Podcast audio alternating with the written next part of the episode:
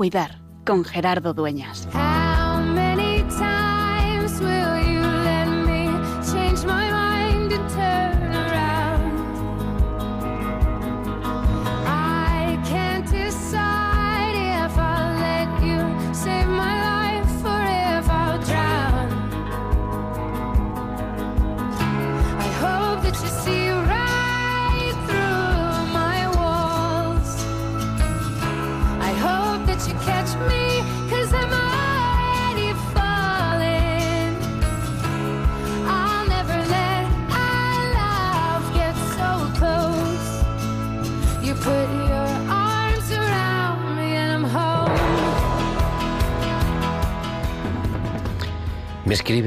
Hace un rato, hace menos de una hora, el misionero Isidro Muñoz Cobos, a las siete y media,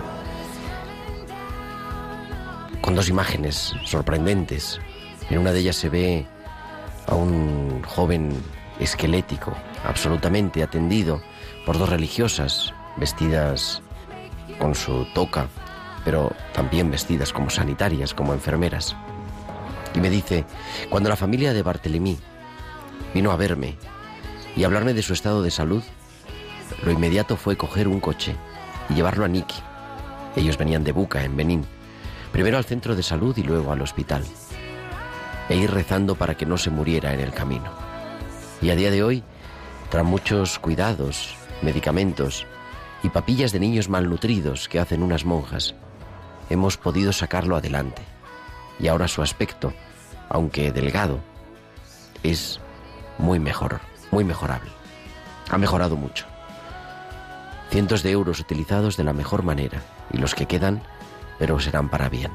Y otra fotografía con Bartelemí ingresado en una sencilla camilla, pero con cara sonriente, con algunas vendas y ya bien hidratado y nutrido.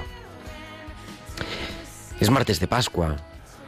Celebramos la resurrección de Jesús, la noticia de las noticias. Dios que dice sí a la humanidad.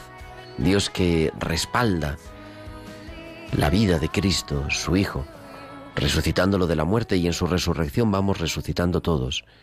Y Dios que sigue impulsando gestos concretos, como este de Isidro, misionero español en Benín, con Bartelemí, que son miles, cientos. Es nuestra ayuda la que hace posible el cuidado allí. Y es a través de nuestra ayuda, a través de nuestra oración, como anunciamos, cada uno de nosotros desde aquí y otros desde cualquier parte del mundo, que Cristo ha resucitado y que por eso, en todos, también en los enfermos, también en los malnutridos, también en los desheredados de la tierra, o quizá más aún, reconocemos la imagen, la presencia real de Cristo resucitado. Es Pascua, Cristo ha resucitado, verdaderamente ha resucitado, y es, sigue siendo, tiempo de cuidar.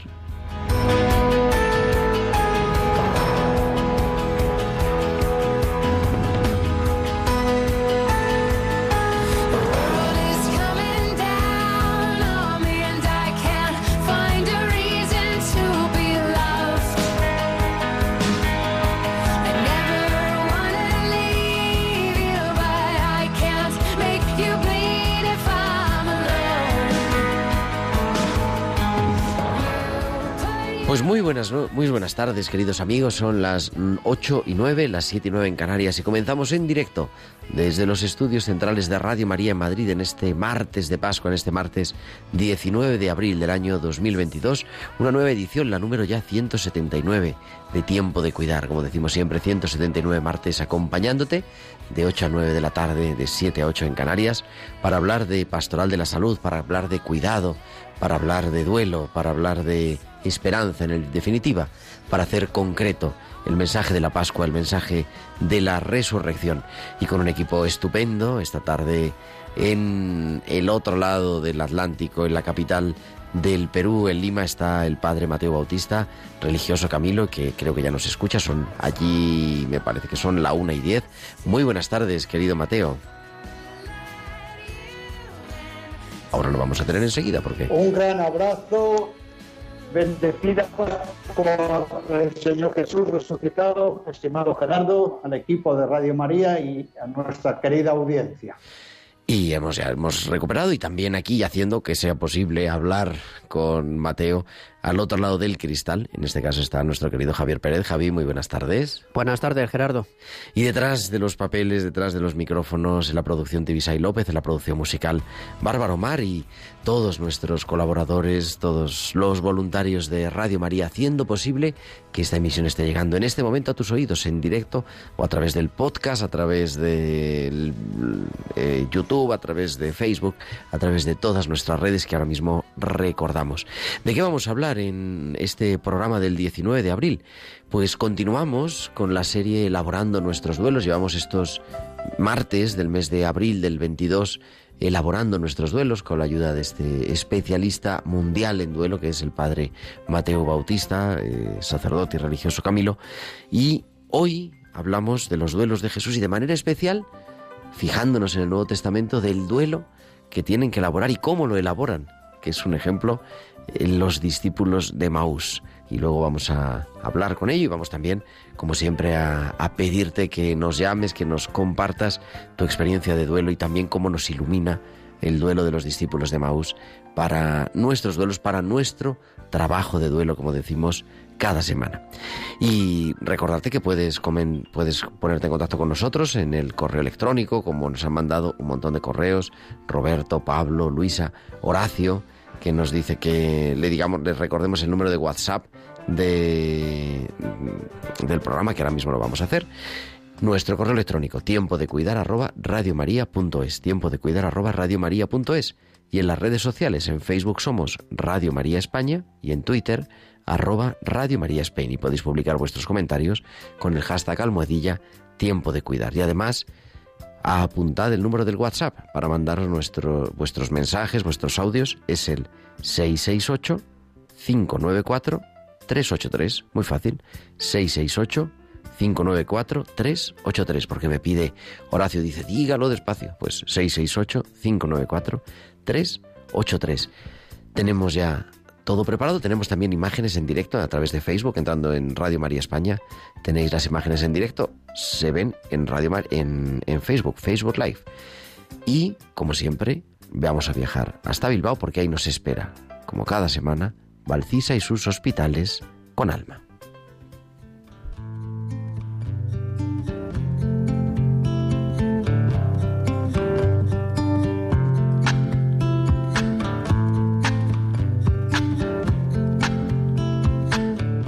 A las 8 y 13, como cada semana, Valcisa nos trae sus hospitales con alma. Muy buenas tardes. Buenas tardes, Gerardo, y buenas tardes también a todos los oyentes. Aliviada. Es semana de Pascua, es semana de alegría, de recuerdo del origen de nuestra alegría. Pasaba visita el domingo de resurrección y Peregrina estaba en la cama de la UCI con ganas de que llegase alguien para poder hablar y distraer su mente. Al entrar me sonrió. Tengo una sorpresa para ti, le dije. Cogí el móvil y le enseñé las fotos y los vídeos que había sacado para ella de la procesión de Balmaseda, su pueblo. Después de dos años, con las ganas que tenía la gente, me imagino que habrá sido preciosa, me decía. En Radio Nervión no dejan de hablar de ello. No sabes cuánto te agradezco el regalo que me acabas de dar. Es de las cosas más bonitas que podría haber tenido estos días, me dijo. Fue ver la imagen de Cristo y los ojos de Peregrina empezaron a llenarse de lágrimas. No eran de tristeza, sino de alivio. Y ahí pude vivir que Cristo nos trae el alivio a pesar del sufrimiento. Hasta la semana que viene. Hasta la semana que viene, Valcisa. Aquí te esperamos, como siempre, en tiempo de cuidar con tus hospitales con alma.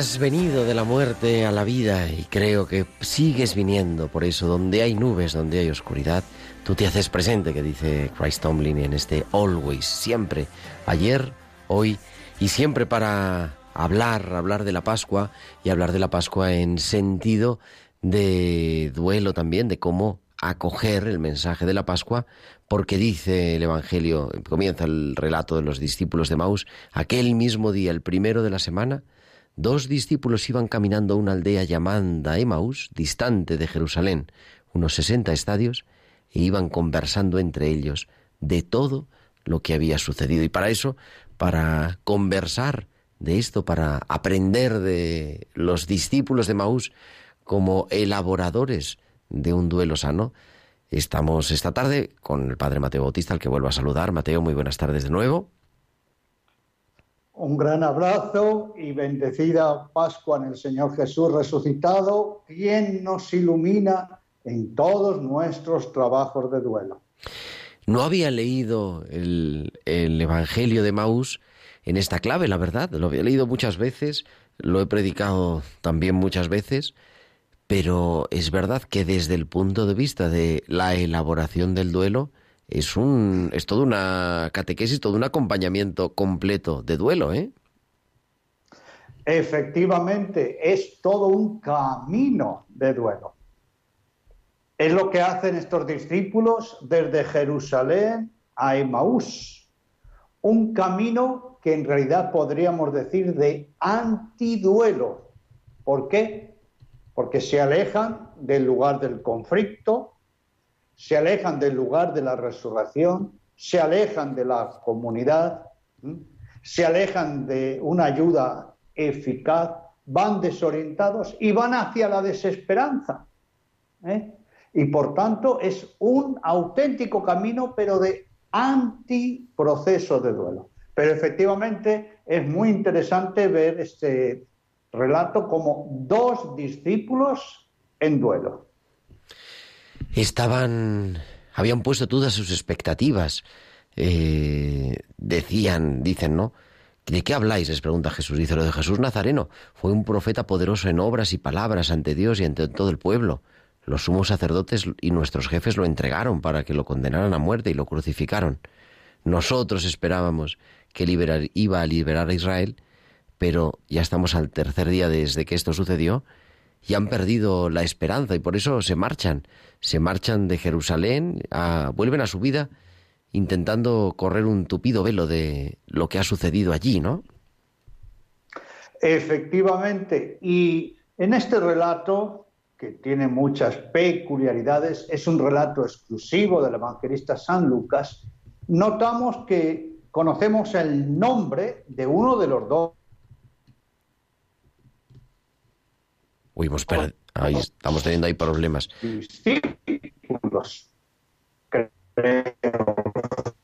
Decía el padre, tenemos ahí algún problema, ahora vamos a recuperar enseguida la comunicación. Dice, ¿Cómo se conocemos... decía el padre Mateo, dice, conocemos el nombre de uno de los discípulos, que se ¿Cómo llama se llama? Cleofás, pero el otro desconocemos cómo se llamaba, cuál era su nombre. Y eso siempre ha sido un misterio. Yo, sean los biblistas han tenido diversas teorías de quién puede ser eso y por qué en este evangelio de San Lucas, San Lucas omite el nombre de ese discípulo, ¿no? Uno sabemos que es Cleofás, Mateo, creo hemos recuperado la comunicación, pero ¿por qué San Lucas omite cómo se llama el otro? Bueno, aquí nosotros vamos a dar un... Primero, estos no son dos apóstoles, ¿no? Los once apóstoles, ¿no? Ya Judas, que había hecho un mal proceso de duelo, se había suicidado. Pero son dos discípulos muy cercanos a los doce. Habían escuchado a Jesús, habían visto sus milagros, habían escuchado su predicación, es decir, habían estado en intimidad. Le habían entregado al Señor Jesús su corazón. ¿Y qué es lo que sucede ahora? Que están derrumbados. ¿verdad?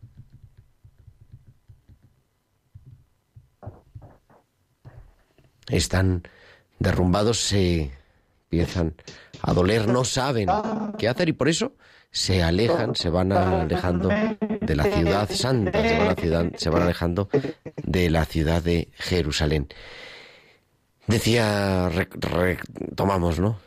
Judas ya había entregado y nos dice el Evangelio, el Evangelio nos recalca, ya no son los eh, discípulos, ya no, estos dos discípulos no son de los apóstoles. Y de hecho, al final del Evangelio, al final de esta pericopa del Evangelio, sabemos que los discípulos de Maús cuando reconocen a Jesús vuelven y dicen, y encontraron a los once, es decir, ellos son discípulos de Jesús, pero no apóstoles. El evangelista pone a Cleofás, nos da el nombre de uno de ellos, el nombre de Cleofás, como uno, el otro, para que nosotros nos podamos poner, quizá que nosotros podamos poner el nombre. Eso se suele hacer en muchas veces, ¿no? Igual que recordamos, por ejemplo, al pie de la cruz estaba María y el discípulo amado. Sabemos por la tradición, sabemos por los estudios exegéticos, que el discípulo amado siempre la Iglesia lo ha identificado con San Juan, el evangelista, el autor del cuarto evangelio, una manera de referirse él a sí mismo. Pero también el discípulo amado puedo ponerme yo. Y de hecho, María, cuando recibe en la persona del discípulo amado a su hijo, nos está recibiendo a toda la Iglesia. Quizá también ese sea el, el motivo por el cual el evangelista San Lucas, en este relato del Evangelio de Emaús, del relato de la resurrección de los discípulos de Emaús, omite uno de los, eh, de los nombres de los dos discípulos. Podía no haber dicho ninguno, pero sin embargo dice uno de ellos que se llamaba Cleofás. Vamos a retomar el Evangelio, vamos a leer el pasaje para refrescárnoslo y para comentarlo en esta clave de trabajo mal hecho y trabajo bien hecho de duelo. Dice el evangelista, lo encontramos en el capítulo 24 del Evangelio de San Lucas. Aquel mismo día, el primero de la semana, dos discípulos de Jesús iban caminando a una aldea llamada Emaús, distante de Jerusalén unos sesenta estadios. Iban conversando entre ellos de todo lo que había sucedido. Mientras conversaban y discutían, Jesús en persona se acercó y se puso a caminar con ellos, pero sus ojos no eran capaces de reconocerlo. Él les dijo, ¿qué conversación es esa que traéis mientras vais de camino? Ellos se detuvieron con aire entristecido, y uno de ellos, que se llamaba Cleofás, les respondió, ¿Eres tú el único forastero en Jerusalén que no sabe lo que ha pasado allí estos días? Él les dijo, ¿qué? Ellos le contestaron, lo de Jesús el Nazareno, que fue un profeta poderoso en obras y palabras ante Dios y ante todo el pueblo. Cómo lo entregaron los sumos sacerdotes y nuestros jefes para que lo condenaran a muerte y lo crucificaron. Nosotros esperábamos que iba a liberar a Israel, pero con todo esto ya estamos en el tercer día desde que esto sucedió. Es verdad que algunas mujeres de nuestro grupo nos han sobresaltado, pues habiendo ido muy de mañana al sepulcro y no habiendo encontrado su cuerpo, vinieron diciendo que incluso habían visto una aparición de ángeles que dicen que está vivo. Algunos de los nuestros fueron también al sepulcro y lo encontraron como habían dicho las mujeres, pero a él no lo vieron. Esta es todo el relato, todo el relato de los acontecimientos que le hacen estos dos discípulos, Cleofás y ese discípulo innominado, a Jesús. Hemos recuperado la comunicación con Mateo que estábamos comentando y hemos hecho un repaso, querido Mateo, de este, de este discurso de esos dos discípulos a Jesús. Sí, estupendamente. Y estábamos diciendo que estos dos discípulos no eran los doce, ¿no? Pero eran muy cercanos al Señor Jesús, muy cercanos a la comunidad. Habían escuchado al Señor Jesús, sus predicaciones, habían visto sus milagros, habían tenido cercanía, intimidad con Él. ¿Y ahora qué, qué ha pasado? Que se ha derrumbado todo el edificio prácticamente de su fe. Han quedado decepcionados y molestos, como vamos a ver, no solo con ellos mismos, no solo con la comunidad de los discípulos, sino con el mismo Señor Jesús y hasta con Dios Padre. Y decíamos que uno se llama Cleofás y el otro no tiene nombre, pero Bien podríamos decir que el nombre de esa persona se llama Gerardo, se llama Mateo, puede ser cada uno de nosotros. ¿Por qué? Porque ahí todos nosotros estamos representados. Estamos representados todos los creyentes que pasamos por un conflicto espiritual, por una crisis de fe, por un gran sufrimiento, que estamos abatidos, que no sabemos cómo procesarlo, cómo hacer un trabajo de duelo y podemos reaccionar como reaccionaron estos dos, huyendo. Recordemos que huyen en primer lugar de la comunidad, huyen del lugar y en el fondo están huyendo de sí mismos. ¿Y a dónde van? Están desconcertados, desorientados. Entonces, vamos a ir desentrañando este relato que tiene mucho para decirnos, pero partamos de que estos dos discípulos somos nosotros mismos. Y si te parece bien, Gerardo y querida audiencia, en primer lugar, y hasta podemos recorrer esas seis dimensiones que nosotros tanto insistimos, corporal, emocional, mental, social, valórica y espiritual. Y podemos ver que estos discípulos están muy enojados, están muy decepcionados, ¿no le parece? Efectivamente, dice, es que esperábamos que Él nos iba a liberar y han pasado ya tres días y aquí estamos, volviendo a Emaús, huyendo. ¿Y con quién están enojados? ¿Con quién están, enojados? Pues con Jesús, con el muerto. Eso y... es. ¿Y, con quién más? Y con Dios también, claro, por no haberle respaldado. ¿Cómo, exacto, cómo puede haber permitido Dios Padre esto con Jesús? ¿Cómo puede haber permitido esto con un inocente? ¿Cómo puede haberlo permitido con una persona tan buena? ¿No? Ni más ni menos con, con nuestro maestro, con nuestro rabí. Y están enojados con ellos mismos. ¿Cómo pudimos creer? ¿Cómo pudimos entregarnos a esta causa? Como ven, cuando llega el sufrimiento en nuestra vida, ¿eh? Ahí nos encontramos en nuestra dimensión emocional con los cuatro sentimientos básicos. Alegría, que se derrumba, la tristeza, que aparece muy fuerte, el miedo, la preocupación, el enojo, la bronca. Estos dos discípulos somos nosotros cuando el sufrimiento hace carne de nuestra carne. Pero Querido Gerardo, querida audiencia, notemos algo. Estos discípulos se ponen en un en camino, pero se ponen en camino de duelo, se ponen en un camino de sanación, se ponen en un camino para entender todo lo que está pasando o están huyendo, se han dado a la fuga. Están huyendo, claro, salen de Jerusalén y dejan allá a los demás, que allá se las compongan. Y esto es algo, efectivamente, que nosotros tenemos que ver que el trabajo de duelo es un camino que hay que iniciarlo como, primero, aceptando la dura realidad del sufrimiento, ¿sí? Y llamando lo demás por sus cosas, por su nombre, no emplear eufemismo. Esto es lo que nos pasa. Estoy sufriendo, estoy mal, he tenido un golpe. Ahora bien, ¿cómo encaro esta situación? este sufrimiento que me ha convertido en un sufriente. Sí, ¿cómo lo abordo? ¿Eh? ¿Con qué recursos? ¿A quién pido ayuda? ¿Cómo me dejo ayudar? ¿Con qué criterio? ¿Con qué metodología?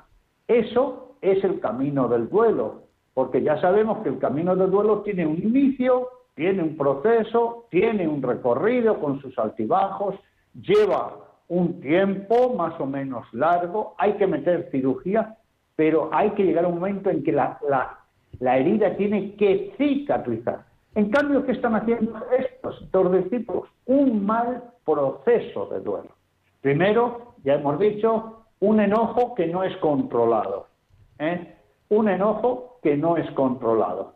Segundo, se fugan, ya lo hemos dicho, y se van precisamente de la comunidad.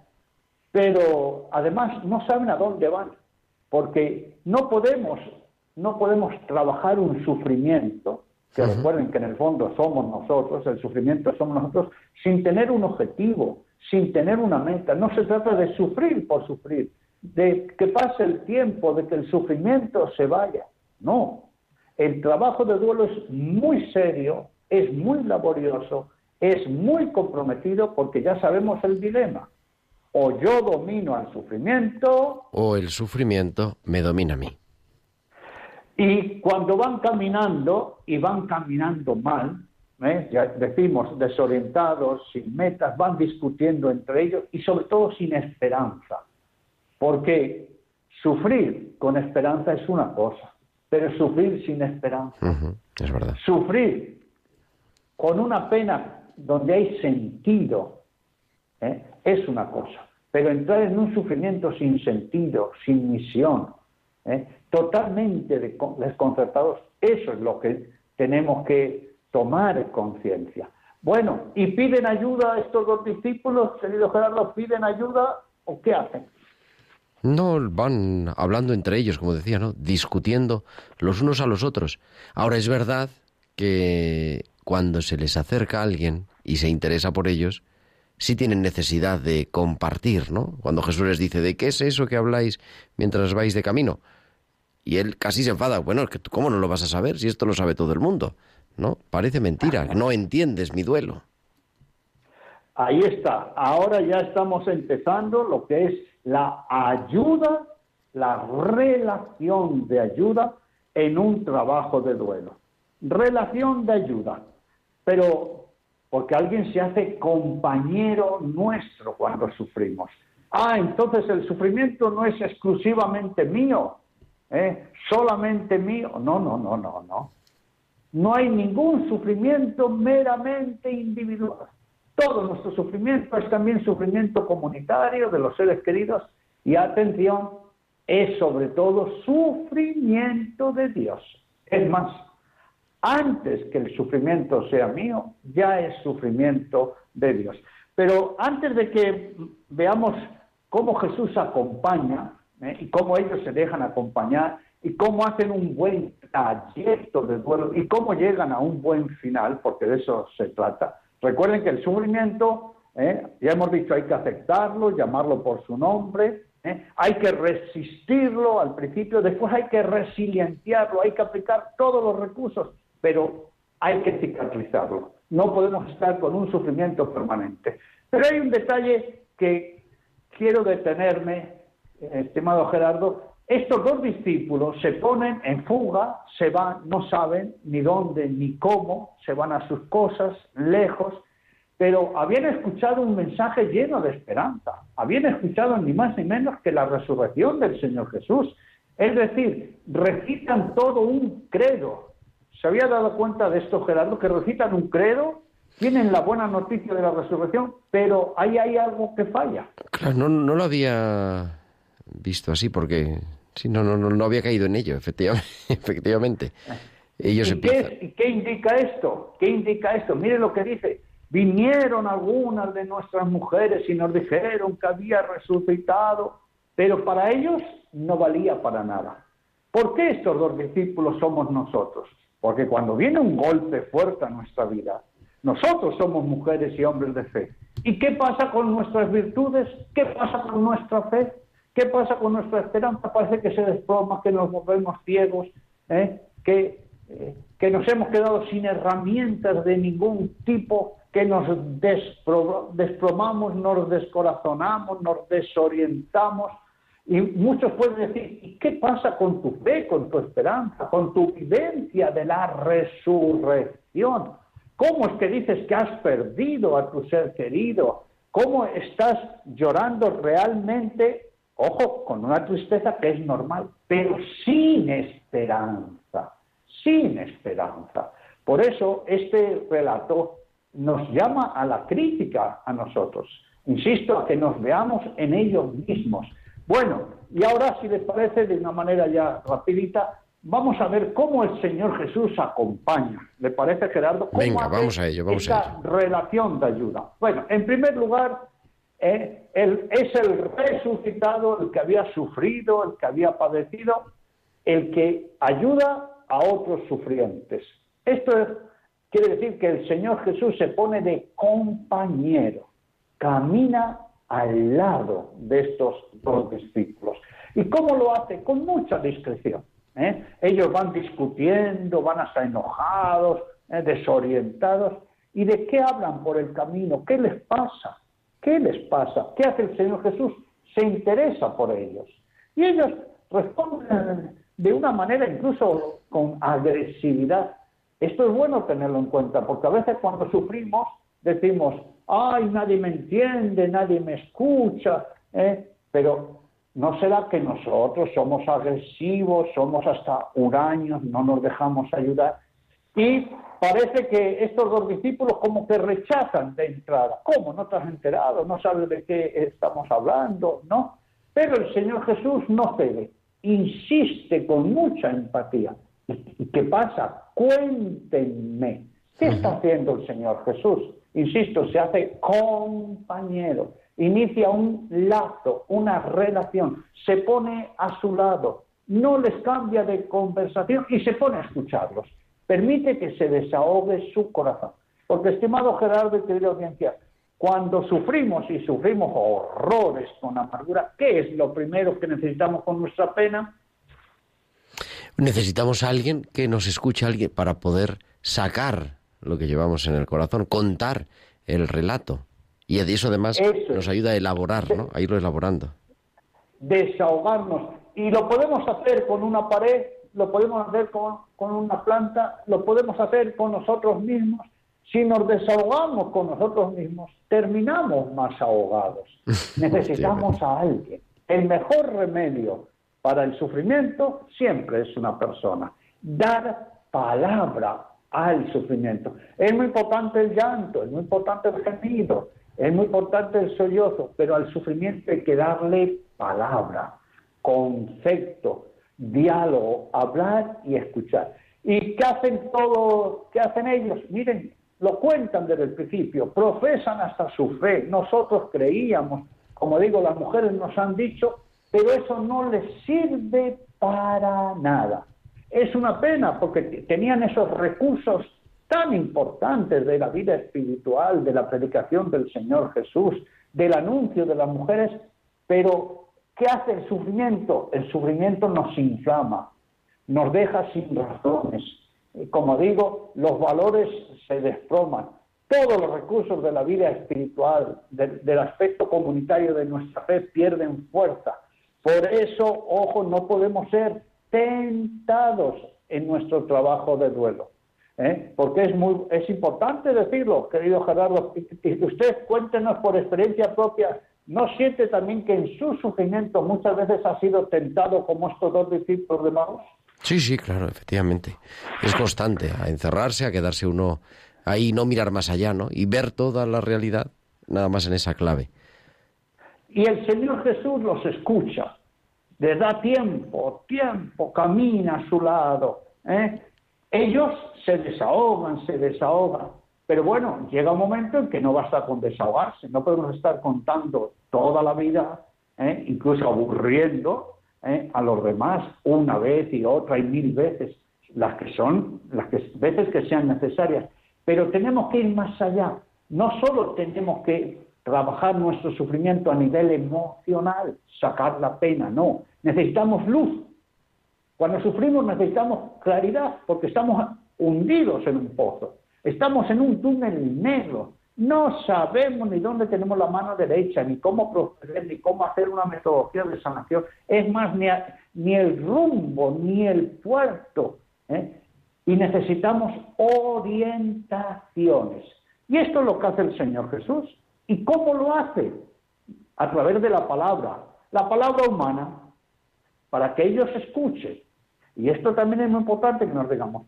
Cuando sufrimos, es importante que charlemos, que nos desahoguemos, pero tenemos que escuchar a los demás. Tenemos que escuchar las orientaciones. Y el Señor Jesús acude ¿qué? a la palabra revelada, a la palabra, a la palabra de Dios, ¿eh? que nos orienta, nos, nos ilumina, nos da esperanza.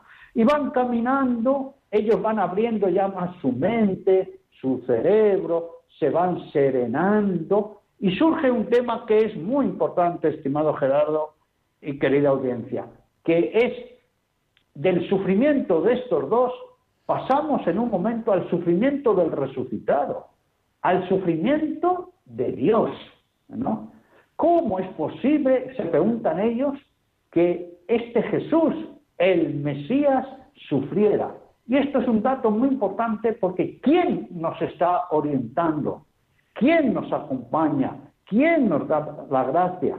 Nos lo da el mismo Señor Jesús resucitado. Nosotros ya hemos dicho que tenemos tres tipos de recursos, los propios, los comunitarios y los de la gracia.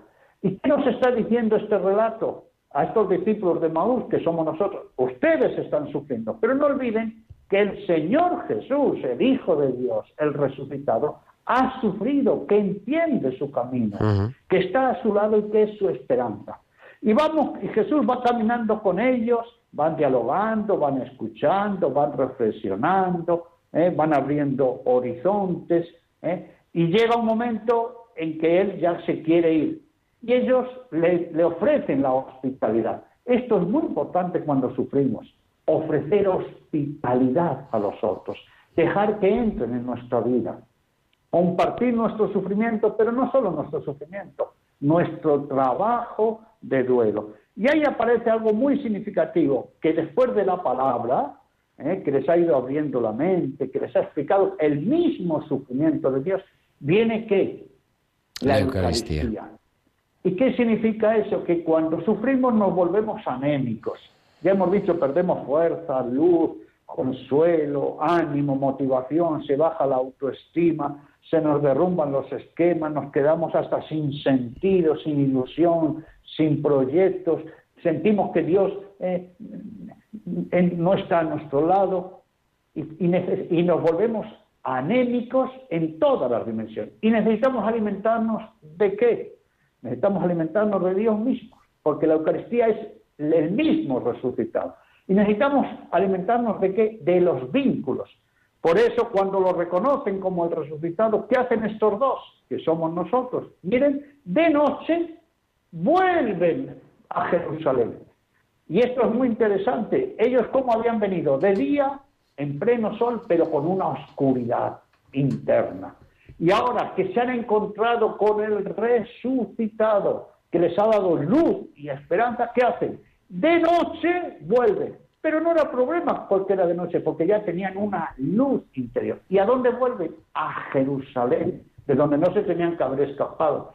Se encuentran con la comunidad. Y ellos que eran sufrientes, desesperanzados, desorientados, se vuelven anunciantes de la resurrección. Se vuelven testigos de la esperanza.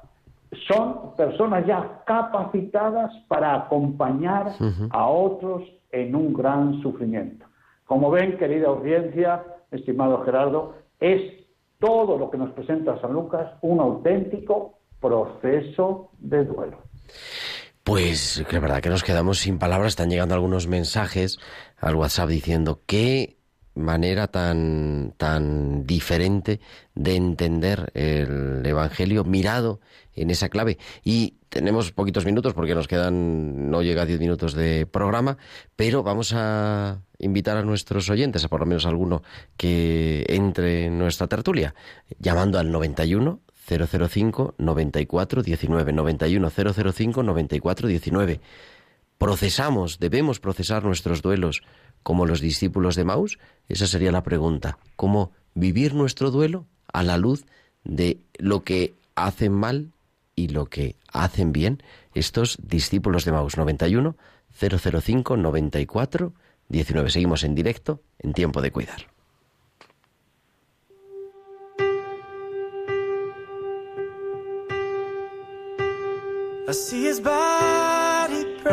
Breaking.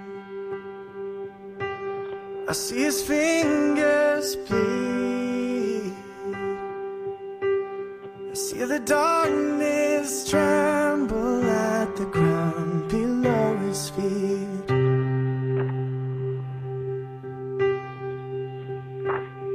And in the darkest hours, there on Calvary, was sweetly broken, broken beautifully,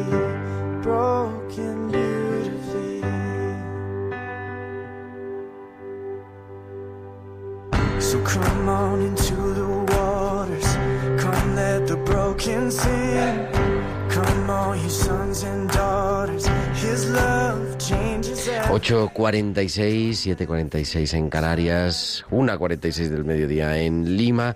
Estamos en directo en Tiempo de Cuidar en este anochecer del martes de Pascua y desde Castellón de la Plana nos llama Virginia. Virginia, muy buenas noches, bienvenida a Tiempo de Cuidar. Buenas tardes todavía. Hola, pues buenas noches. Estaba escuchando la radio y he oído lo de Maús y como mi hija va a un movimiento que se llama Maús y está muy contenta, mm, van bastante jóvenes, de chicos y de chicas, eh, no sé si lo conocerán, bueno, sí, Sí, lo claro. conocerán. Emmaús, entonces me ha llamado la atención oírlo y desde luego pues el relato pues ayuda mucho porque yo he perdido a mi marido y, y he pasado pues sí, todas esas etapas que ustedes dicen de que al principio sí es mejor que, que no te digan nada, pero que te acompañen y quieres hablar y quieres que te escuchen y, y a pesar de eso pues el sufrimiento es grande, pero pero a mí me ha ayudado más a, a ser más piadosa y más a la iglesia, pero aún tendría que ser más, ¿no? Pero conozco a una persona, amiga mía, que ha perdido, ha, ha perdido a su hija de una manera trágica y qué ejemplo que está dando. Y digo, ¿cómo estás tan serena? Dice, es que soy cristiana, soy católica y tengo que demostrarlo y tengo más hijos y tengo que ser su apoyo. Y yo digo, mira, te pareces a la Virgen, con la Virgen estaría así serena y con ese sufrimiento. Yo pensaba, y digo, estos son santos de al lado de casa, personas santas, que a mí me ha edificado mucho. Y eso quería dar mi sentimiento. Pues muchísimas gracias, Virginia, por compartir, compartirnos en esta, en esta tarde tu experiencia. Ahora te contestamos a través de la radio. Tenemos otra llamada y así que contestamos a las dos. María, desde Madrid, muy buenas tardes. Hola Gerardo, Ah, María, ¿cómo estás? Buenas tardes. muy bien. Era para decirte que mi madre y yo es el evangelio que pusimos en el funeral por mi padre, porque es el evangelio favorito de, de mis padres y fue un homenaje que bueno pues que le hicimos a los dos y, y por eso para nosotras es un evangelio tan especial. Pero el significado de hoy nos ha encantado. No lo habéis escuchado así en esa clave. No, yo creo que no, que siempre lo habíamos eh, eh, visto desde otro punto de vista, desde el punto de vista del duelo y tal y como lo ha explicado Mateo, no lo habíamos visto nunca. Y nos ha parecido estupendo. Bueno, bueno, pues nada, muchísimas gracias. Gracias por compartirlo Nada. también. Nada, un saludo muy Gracias, fuerte. buenas tardes. Adiós, Saludos a tu madre también. Mateo, ¿qué les decimos a María y a Virginia? Sí, eh, primero agradecer esos testimonios y el- los discípulos de Maús, que somos nosotros, recuerde, son dos discípulos en un trabajo de duelo. Este trabajo de duelo puede ser sano o insano, positivo o negativo, llegar a buen rumbo o no. Es decir, cicatrizar una herida. Recuerden que el trabajo de duelo no es para olvidar, por favor, al ser querido. No es para dejar de hablar, ni mucho menos. No es para dejarlo de amar, no. Sino para que cicatrice serenamente, con esperanza, que la vida tenga un proyecto y recuperar una felicidad seguramente distinta de la de antes, pero más pura. Y, querida Virginia, nosotros en este programa venimos diciendo que hay que cuidar mucho el lenguaje. Cuando decimos perdí a mi marido, ¿eh? mi vecina perdió a su ser querido, ¿eh? Nuestros seres queridos no se pierden, no lo dice este relato, no se pierden. Por eso los entregamos a Dios. Estos dos discípulos, ¿cómo caminaban lejos de Jerusalén, lejos de la comunidad, ¿eh? enojados, desorientados, no sabían ni a dónde iban, porque creían que lo habían perdido a Jesús. Nuestros seres queridos no que mueren, no se pierden, ¿eh? van a las manos de Dios y nosotros tenemos que entregarlos. Y no solo no se pierden, en realidad los que estamos perdidos somos nosotros los vivos, que nos quedamos totalmente desorientados, sino que seguimos en un amor de comunión, que lo profesamos en nuestro credo, porque nuestros seres queridos reciben nuestro amor y ellos nos aman desde el amor del resucitado. Pero también me ha gustado mucho las dos intervenciones porque eh, ¿qué es lo que el evangelista insiste mucho en este relato de dos discípulos en duelo? En no huir de nosotros mismos cuando sufrimos. Es decir, no huir del sufrimiento. Y como el sufrimiento somos nosotros, porque el sufrimiento no es una cosa, no es un estado, es una vivencia. Cuando huimos del sufrimiento, no lo encaramos, dejamos que nos supere y nos domine, estamos huyendo de nosotros mismos, de los demás y de Dios. Por eso este relato viene a decirnos que tenemos que hacernos protagonistas de nuestro sufrimiento, que no estamos solos, que tenemos toda la comunidad, que tenemos a Dios y que, ya lo hemos dicho, ¿eh? que antes que nosotros suframos, Él sufre. Y que cuando sufrimos, Él, Él, el Jesús doliente y ahora sanador y resucitado, lleva el 99% de nuestro sufrimiento a sus hombros. Pues con eso nos quedamos, un mensaje, este mensaje de Pascua y ese mensaje de esperanza profunda de Dios que ha venido a compartir nuestra vida y que es la fe de la Iglesia. El crucificado es el resucitado. Muchas gracias, como siempre, querido Mateo, por iluminarnos, por acompañarnos y seguir caminando en esta elaboración del duelo.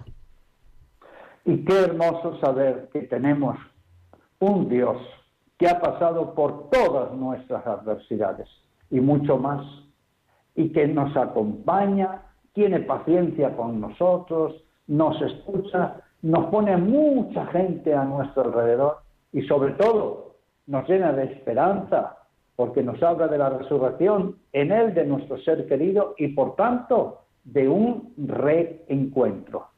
Y yo creo que tendríamos que decir que con amigos como Jesús, al final da gusto morirse. Con eso nos quedamos, querido Mateo. Muchísimas gracias. Feliz Pascua. Nos escuchamos la semana que viene. Adiós.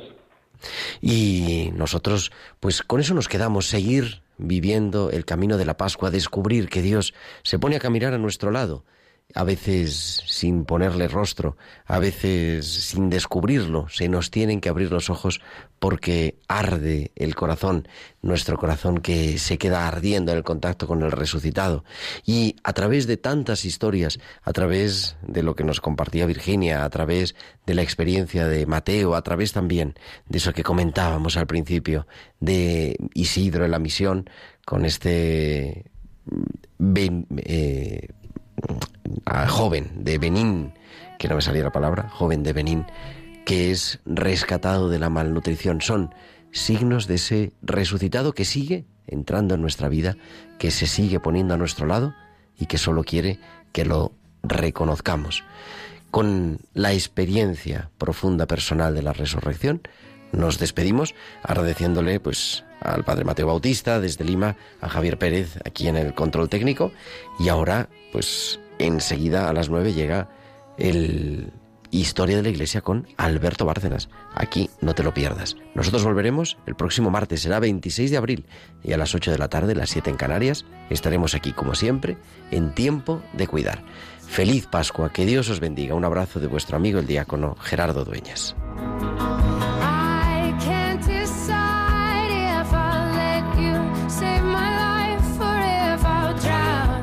Han escuchado Tiempo de Cuidar con Gerardo Dueñas.